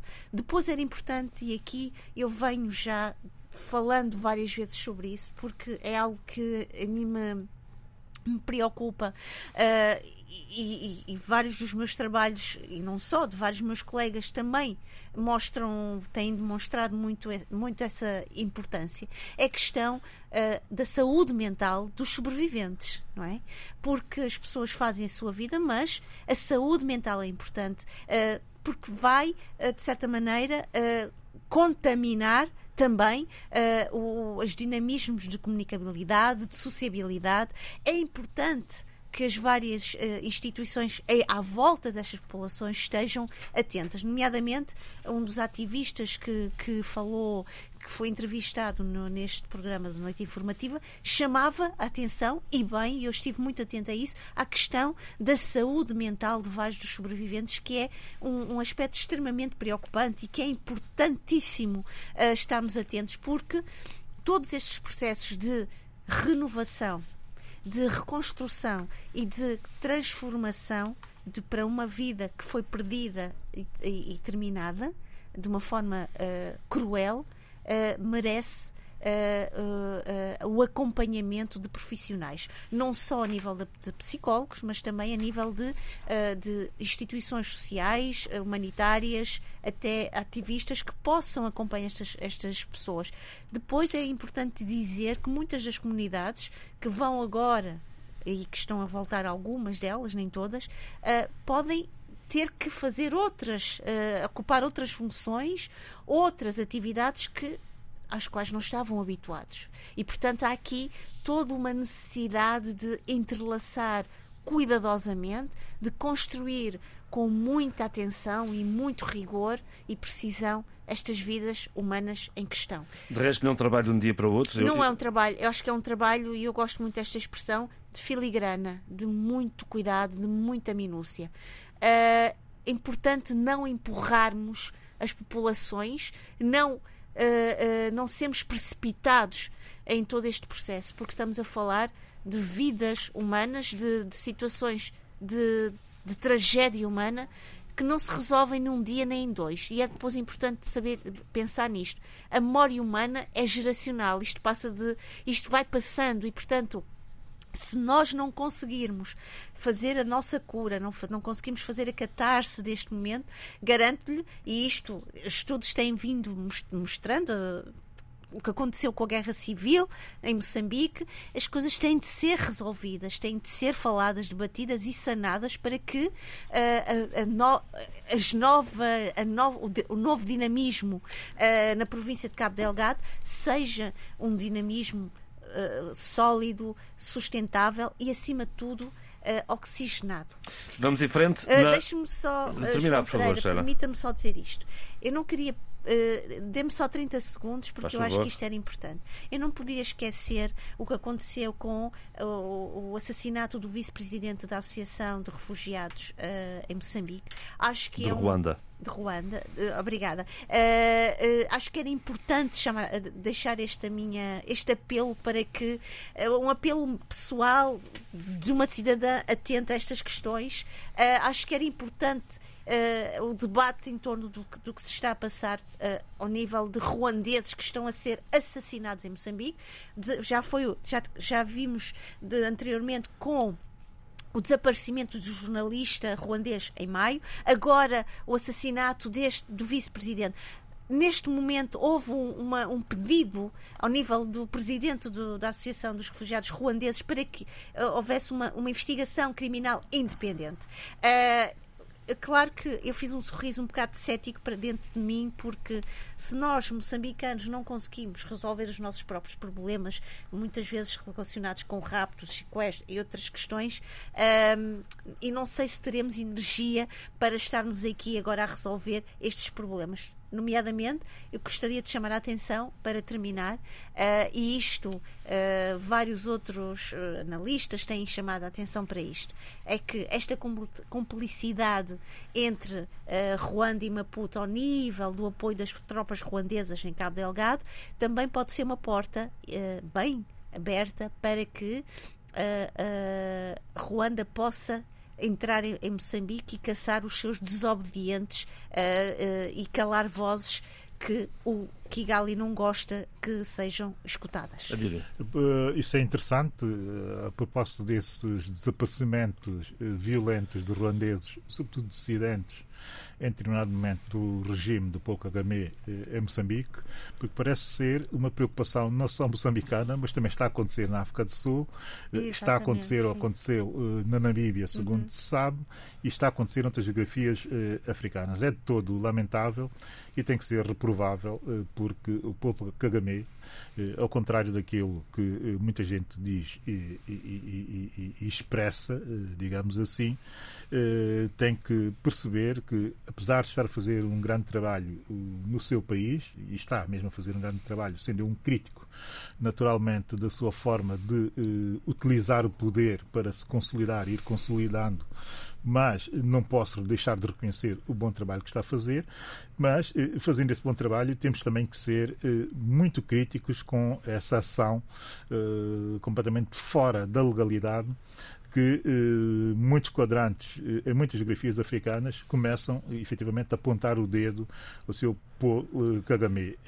Em Moçambique o silêncio é, é, sepulcral, mas a verdade é que, por exemplo, na África do Sul não é assim tanto. Há quase como permanentemente uma preocupação de opinadores, sobretudo no Mainland Guardian, a chamar a atenção para esse facto e, sobretudo, a mapear a quantidade de situações que não podem ser efetivamente situações ignoráveis. Uh, situações ignoráveis. É? Deixa-me, uh, Bill, só, só uhum. se me permite, João Pereira, Cinco segundos. É assim, ao nível do debate, uh, tem havido realmente, pode não haver eh, contestação social ao, ao, nível público, de rua, mas tem havido esse debate, tem-se escrito sobre isto, tem-se pensado sobre isto. Portanto, há um silêncio, não diria sepulcral, mas uh, se calhar Quando não digo há. sepulcral, digo do lado do poder. Eu percebo. Em África do Sul, okay, na África do Sul, a estratégia foi mais ou menos a mesma, Okay. tentar estar o máximo Ok. possível silente, Ok. silentes, mas a verdade é que a pressão da, opini- do- do- do- da opinião, da opinião publicada foi tão grande que obrigou, de facto, a uma série de respostas por parte do governo da África do Sul. não é? Adolfo, vamos à à agenda de Angola e à presença de José Eduardo dos Santos em Luanda, que afinal está a fazer o quê? Eh, Deixe-me, eh, eu queria eh, Voltar a- bom, retomar este tema. Que, bom, para já é, é de toda a opinião pública e os comentadores devem estar muito atentos porque é para evitar o terrorismo de Estado. Atenção. E Kagame é um fulano para fazer terrorismo de Estado.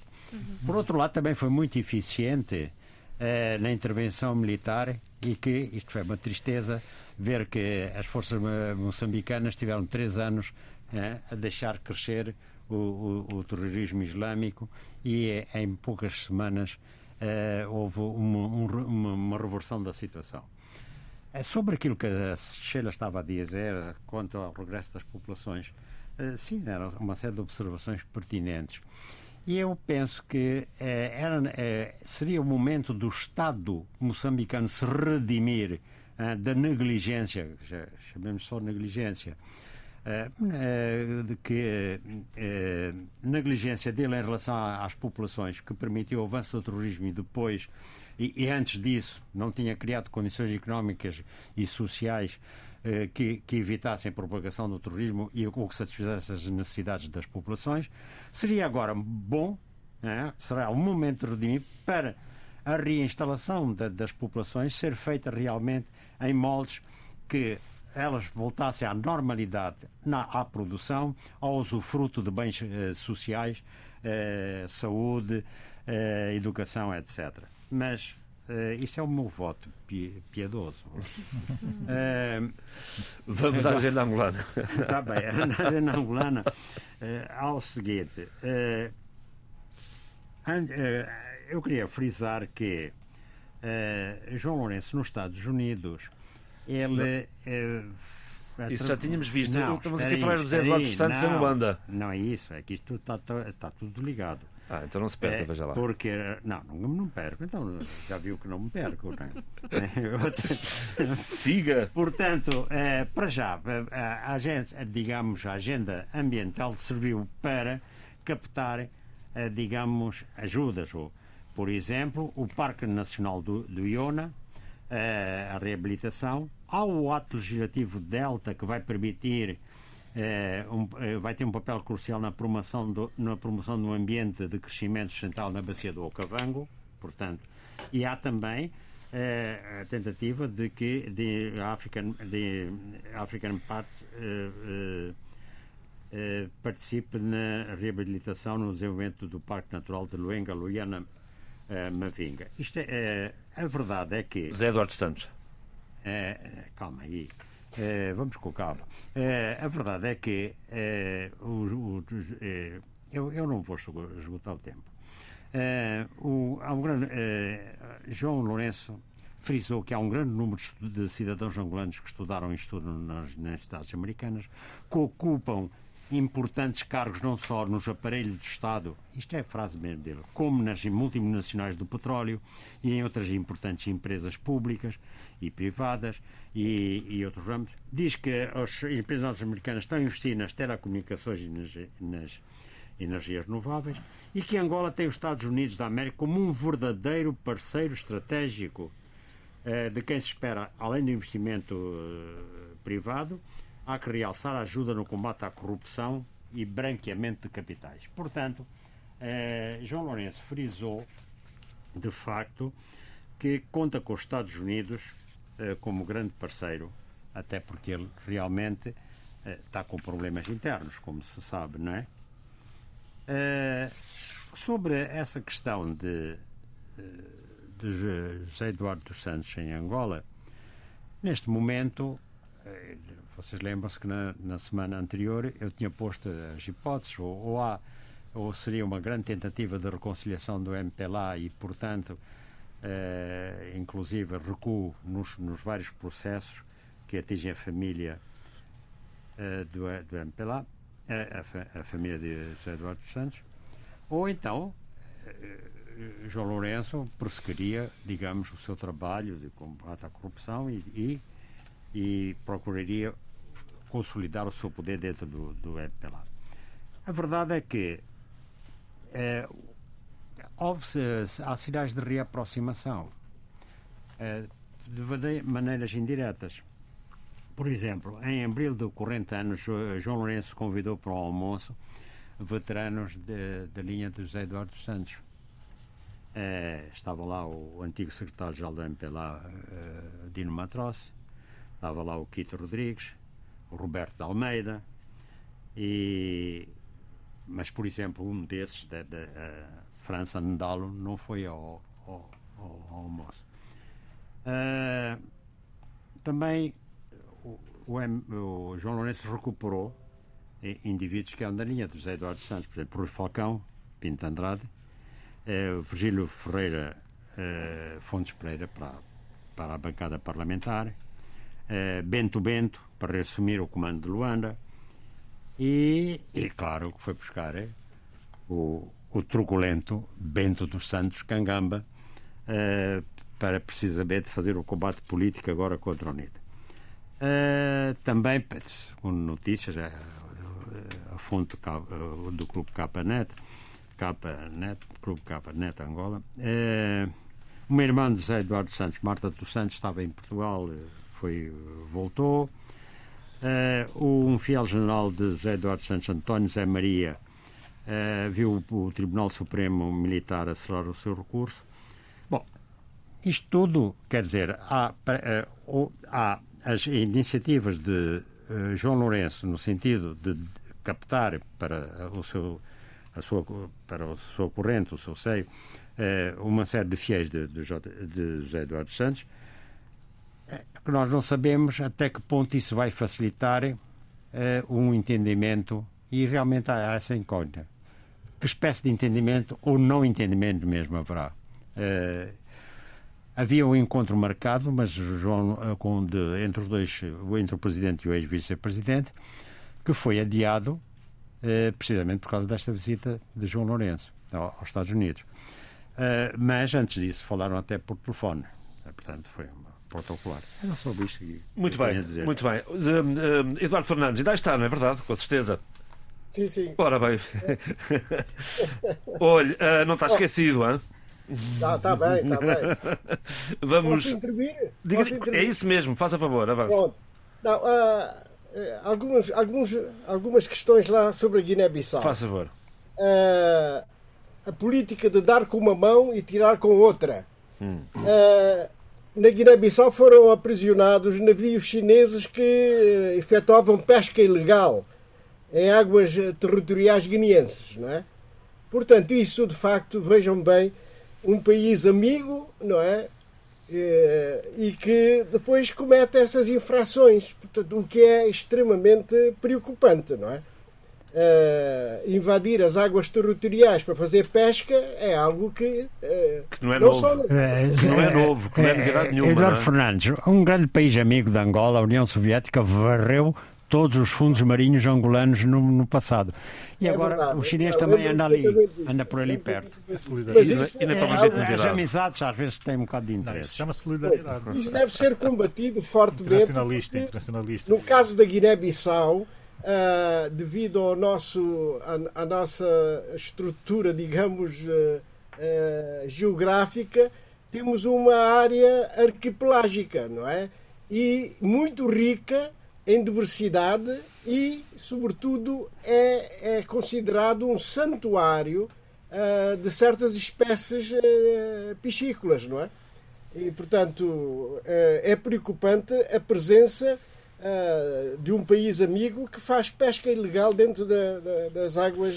Mas, oh, Eduardo, a presença não é de hoje. A, cap a, captura do navio é que é novidade, porque a presença é, é quase permanente, eu diria.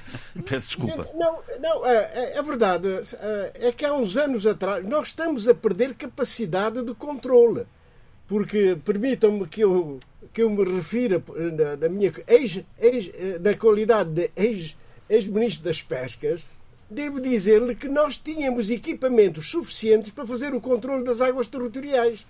Nós, nós construímos no, no, nos estaleiros aqui da, do Alfeite, em Lisboa, é, aqui do lado, é do lado da Almada, uh, dois, dois, duas lanchas rápidas para o controle da, das águas territoriais guineenses.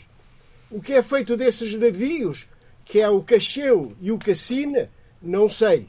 Mas a verdade é que permitia que tivéssemos um controle efetivo sobre os recursos uh, aliêuticos e sobre os recursos marítimos em geral, não é? Bom, portanto, avancemos é, então. É extremamente grave, não é? Uh, portanto, uh, o navio está preso e, e, a multa não é, que foi imposta é de tal, tal maneira que eu julgo que os chineses não têm interesse em, em, em recuperar o navio, não é?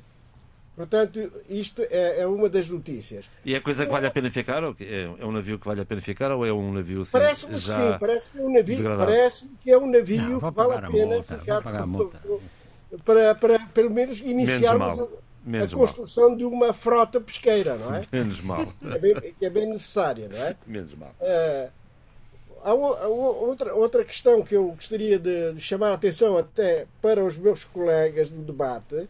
Saiu a sexta edição do Índice de Risco de África e que foi lançado no dia 21, portanto, há três dias atrás. E é, é, é, é de leitura obrigatória é, é e valia a pena, depois dessa leitura, nós fazermos alguma abordagem aqui no, no próprio debate, não é? Porque é um, é, é, o risco está a aumentar em vários países do continente africano. Muito e bem. isso significa que o, o, os investimentos diretos estrangeiros uh, ficam à porta. Não, não, não, não. Quando o risco aumenta, uh, o investimento direto estrangeiro diminui. E, portanto, isto é algo que deve preocupar todos os, os, os políticos e os governantes africanos. Não é? Uma outra notícia que que me deixou preocupado, e acho que qualquer africano, é o facto de a África estar a registrar, em vez de industrialização, está a haver uma desindustrialização de África. Exato. E o trabalho, este trabalho é, é, é um longo artigo uh, escrito por Richard Grabowski, que, da Universidade de Illinois, nos Estados Unidos da América. Portanto, a África, em vez de, de industrializar-se, está a fazer o contrário, está a desindustrializar-se. O que não é uma boa notícia para os países africanos. É altamente preocupante. Eu volto a dizer, o autor é Richard Grabowski e, e da Universidade de Illinois. Tá? Obrigada. E vale a pena, está, está na internet. Muito bem. Está assim? Sim. Muito bem. Uh, mais alguma nota, Eduardo? Não, assim, em geral é, era, era, eram essas, essas questões, não é? E, e, acho que já falei de que a sexta edição do Índice de Risco de África, isto é para o bílio. Isto é para o bílio. Já vou ler esse fim de semana. Depois, na próxima semana falamos sobre isso aqui, Eduardo. Sim. Muito bem. Pronto. Vamos, vamos às notas finais eh, do programa.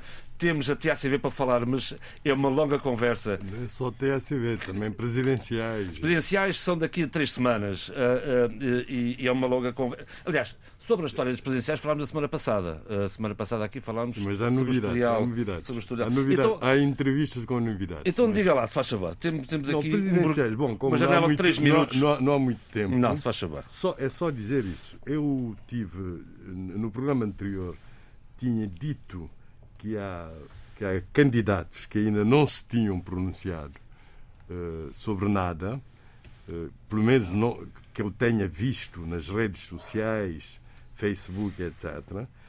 Agora, Fernando Delgado e Gilson Alves, candidatos independentes no sentido de não serem Apoiados apoiados por qualquer partido. partidos, eh, deram entrevistas, eh, portanto, Ao Expresso das Ilhas. ao Expresso eh, das Ilhas. E o que achei interessante é que Fernando Delgado repete aquilo que outros candidatos parecidos, quer dizer, não apoiados por partidos, dizem, que são verdadeiramente os candidatos independentes que vão eh, cumprir a Constituição no sentido da arbitragem do sistema, apontando casos sociais, mas o Fernando Delgado vai mais longe. Ele quer, ele quer, ele não quer cumprir a Constituição. Quer mudar a Constituição. Quer implantar em Cabo Verde um regime presidencialista. Isso é uma competência da Assembleia, da Assembleia Nacional. Obviamente. Mas, portanto, é o que ele diz na entrevista e um mais. bocado baralhado, se calhar. utiliza termos extremamente fortes. Que o Presidente da República tem que ser um homem forte, mas tem que ser autoritário. É o termo que ele usa, por isso chama atenção para isso. Para, para isso. De resto, só, só para terminar, todos os candidatos, Carlos Veiga, José Maria Neves, Hélio Sanches, Casimiro de Pina, na minha percepção, percebem bem qual é o papel do Presidente da República, que no sistema cabo-verdiano não é um cargo executivo, portanto, é um árbitro do É um sistema. regime E semipresidencial. todos, portanto, todos eh, estão de acordo no sentido de que deve o Presidente da República trabalhar para criar amplos consensos eh, nacionais e exercer efetivamente aqueles poderes invisíveis que advêm da sua magistratura de influência.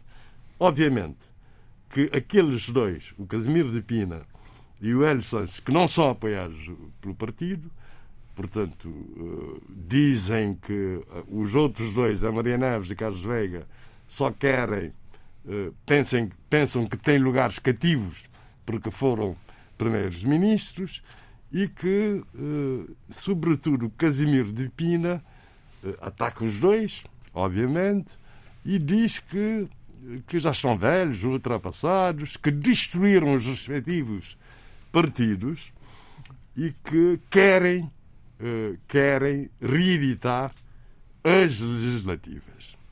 No essencial, é o que posso dizer da pré-campanha. Muito bem, Casimiro, bom amigo. Olha, já agora, está, está, consi- está- está a palavra consigo, eu vou propor-lhe a sua, a sua sugestão de fim de semana. Sim, a sugestão, portanto, seria. o- É aqui a o- exposição do, do Luís Levi Lima, que é um outro bom amigo. Ah, Eh, ele e ah, a ah. família, ah, o pai, o, o tio e por aí fora. Essa exposição de aqui pintura. no Centro Cultural de Cabo Verde, no, no centro, no Centro Cultural é uma exposição que se chama Junto, Juntos, é sobre os cantores e intérpretes musicais cabo-verdianos. Uma exposição fabulosa, vale mesmo a pena. Já esteve na cidade da Praia também. tive uma grande, grande. Ele é um grande pintor. Isso no primeiro andar. No segundo andar, E há uma exposição, há uma exposição dele também, mas de, com outras temáticas mais gerais. Vamos ao livro. Mas, mas eh, portanto, é o Vamos ao livro, livro. Não, não, não, é o livro de Jorge Carlos Fonseca, Ora. poeta e Presidente da República, porque Em fim de segundo ele, é o que ele escreve nas intermitências do seu exercício E como, vai publicando umas coisas no Facebook de vez eh, em quando. no- como Presidente da República. Mas é um livro fabuloso porque é extraordinariamente surrealista. Quer dizer, o homem não deixa de ser surrealista eh, como, como escritor. E é poesia pura em prosa. O título diz tudo sobre o surrealismo do livro: A Grua e a Musa de Mãojadas. Muito bem. Adolfo, Não, eu só...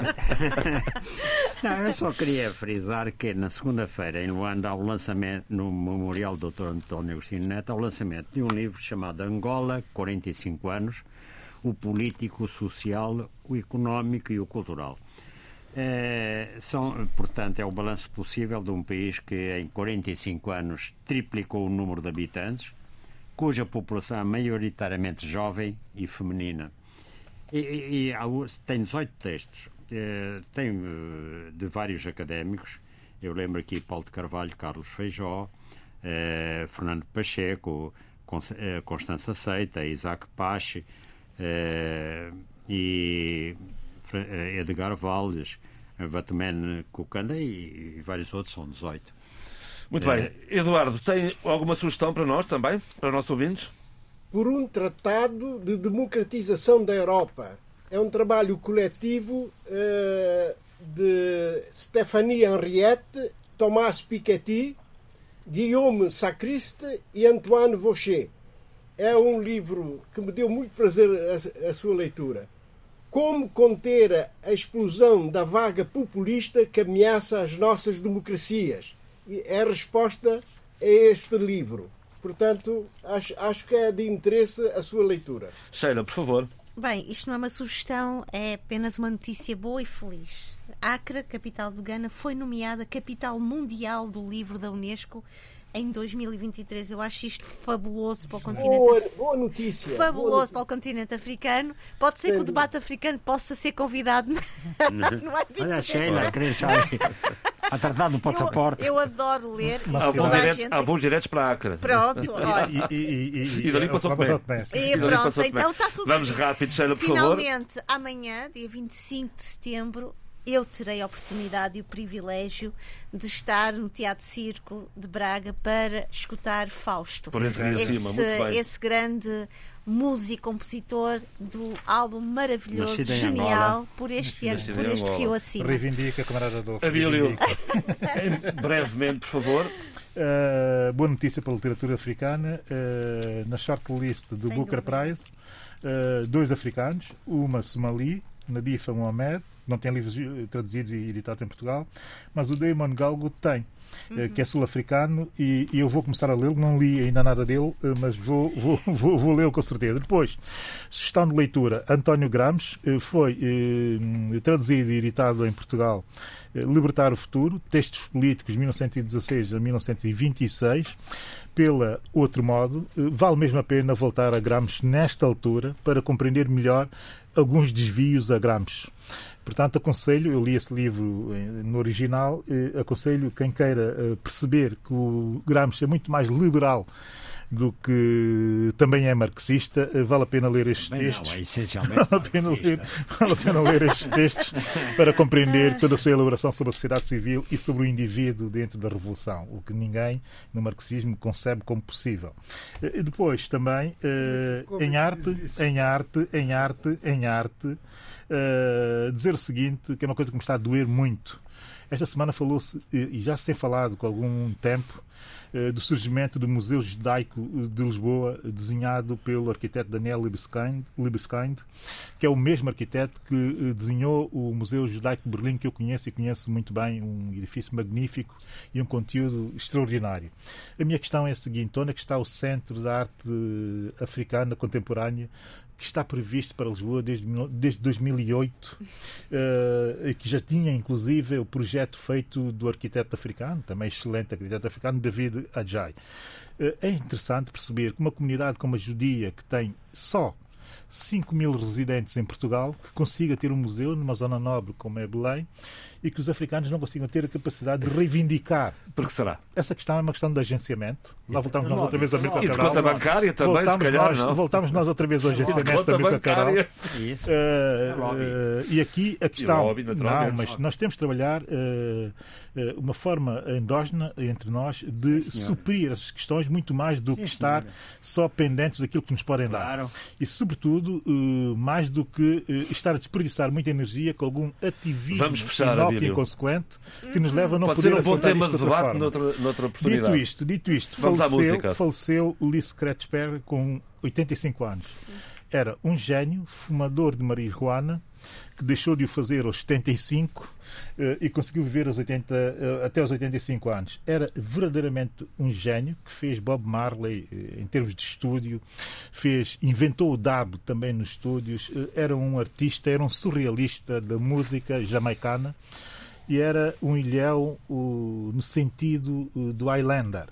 Uh, eu deixo aqui uma canção uh, que ele faz, que é dos, um dos últimos álbuns originais dele, que ele faz com George Clinton, outro surrealista africano, mas aqui do lado do funk uh, norte-americano, e a canção chama-se Scary Politicians. Essa eu dedico naturalmente Vamos aos políticos que são já de seguida, neste programa que teve o apoio à produção de Paula Seixas Nunes e Vitor Silva, o apoio técnico também de João Carrasco.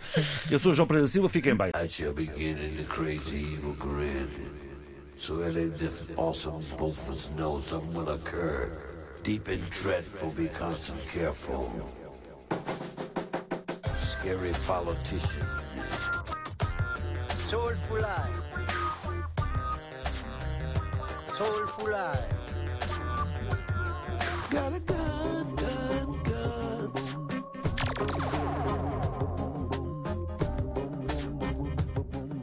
Boom, blow us up. Bye bye, boom. Boom, Boom, boom boom boom. Boom, blow us up. Boom, boom, boom, boom, boom, boom, Bye bye, boom. Please scratch Perry. Well, alright. Government's uptight. You wanna bet they blow us up? No regret, they blow us up. They can't dance. They know they don't stand a chance. On the other hand. Debate Africano. Cinco vozes. Cinco países. A análise dos principais assuntos da semana. Na IRDP África.